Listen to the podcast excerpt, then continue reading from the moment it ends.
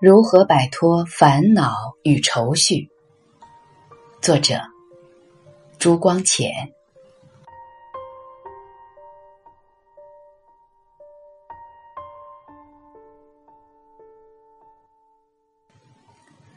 面对挫折时，你可以做什么？一、自嘲，跟自己开玩笑。二、看名人传记。从中获得勇气和能量。三，旅行可以忘却现实的烦恼，在行走中重新找寻自己的价值。四，寻访弱势群体，看他们对生活的积极态度。五，找一个朋友畅谈，宣泄掉压力。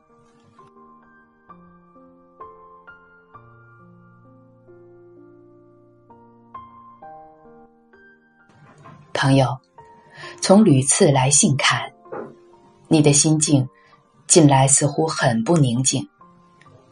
烦恼究竟是一种木气，是一种病态。你还是一个青年，就这样颓唐沮丧，我实在替你担忧。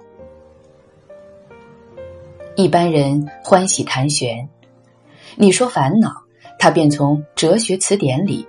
拖出厌世主义、悲观哲学等等唐灾、蝗灾的字样来续你的病由。我不知道你感觉如何。我自己从前仿佛也尝过烦恼的况味，我只觉得忧来无方，不但人莫知之，连我自己也莫名其妙，哪里有所谓哲学与人生观呢？我也些微领过哲学家的教训，在心气和平时，我敬仰希腊廊下派哲学者，相信人生当归依自然，不当存有嗔喜贪恋。我敬仰托尔斯泰，相信人生之美在幼与爱。我敬仰布朗宁，相信世间有丑才能有美。不完全，乃真完全。然而外感偶来，心波利涌，拿天大的哲学也抵挡不住啊！这固然是由于缺乏修养，但是青年们有几个修养到不动心的地步呢？从前长辈们往往拿应该不应该的大道理向我说法。他们说：“像我这样一个青年，应该活泼泼的，不应该暮气沉沉的，应该努力做学问，不应该把自己的忧乐放在心头。”谢谢吧，请留着这副应该的方剂，将来患烦恼的人还多呢。朋友，我们都不过是自然的奴隶。要征服自然，只得服从自然。违反自然，烦恼才乘虚而入。要排解烦忧，也须得使你的自然冲动有机会发泄。人生来好动，好发展，好创造。能动，能发展，能创造，便是顺从自然。便能享受快乐。不动不发展不创造，便是摧残生机，便不免感觉烦恼。你感觉烦恼，因为你的生机被抑郁。你要想快乐，须得使你的生机能舒畅，能宣泄。流行语中有闲愁的字样，闲人大半易于发愁，就因为。闲时生机静止而不舒畅，青年人比老年人易于发愁些，因为青年人的生机比较强旺。小孩子们的生机也很强旺，然而不知道愁苦，因为他们时时刻刻的游戏，所以他们的生机不至于被抑郁。小孩子们偶尔不很乐意，便放声大哭，哭过了，气就消去。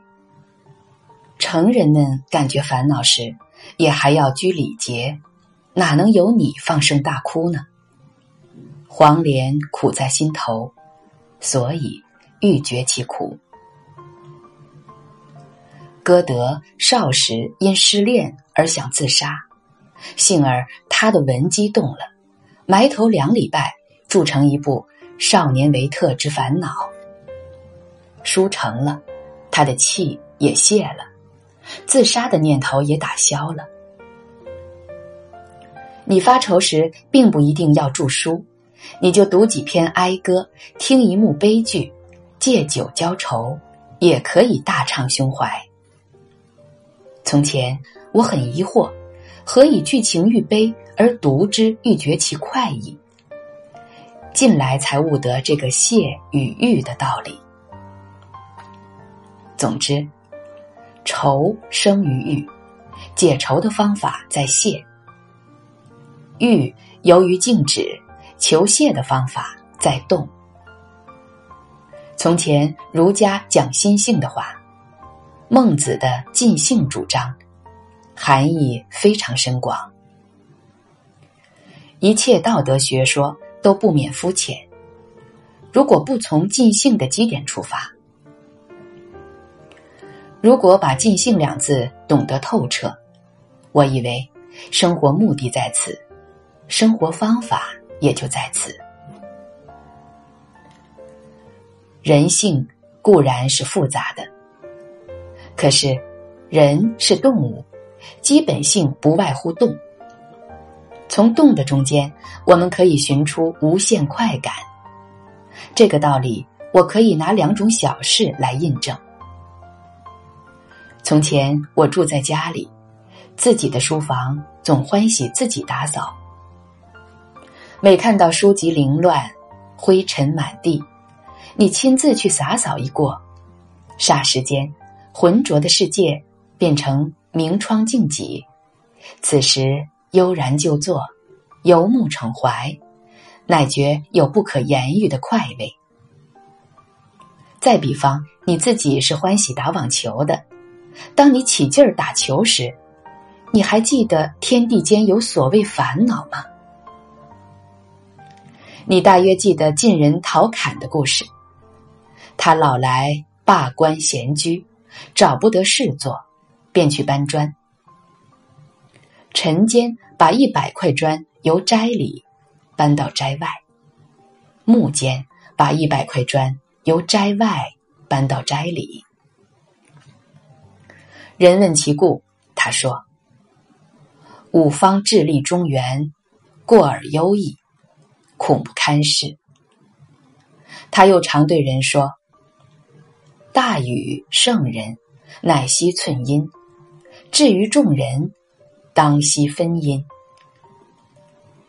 其实，惜阴何必定要搬砖呢？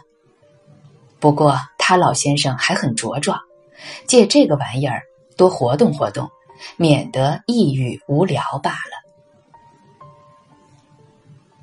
朋友，闲愁最苦，愁来愁去，人生还是那么样一个人生，世界也还是那么样一个世界。假如把自己看得伟大，你对于烦恼当有不屑的看待；假如把自己看得渺小，你对于烦恼当有不值得的看待。我劝你多打网球，多弹钢琴，多栽花木，多搬砖弄瓦。假如你不喜欢这些玩意儿，你就谈谈笑笑，跑跑跳跳，也是好的。就在此祝你谈谈笑笑，跑跑跳跳。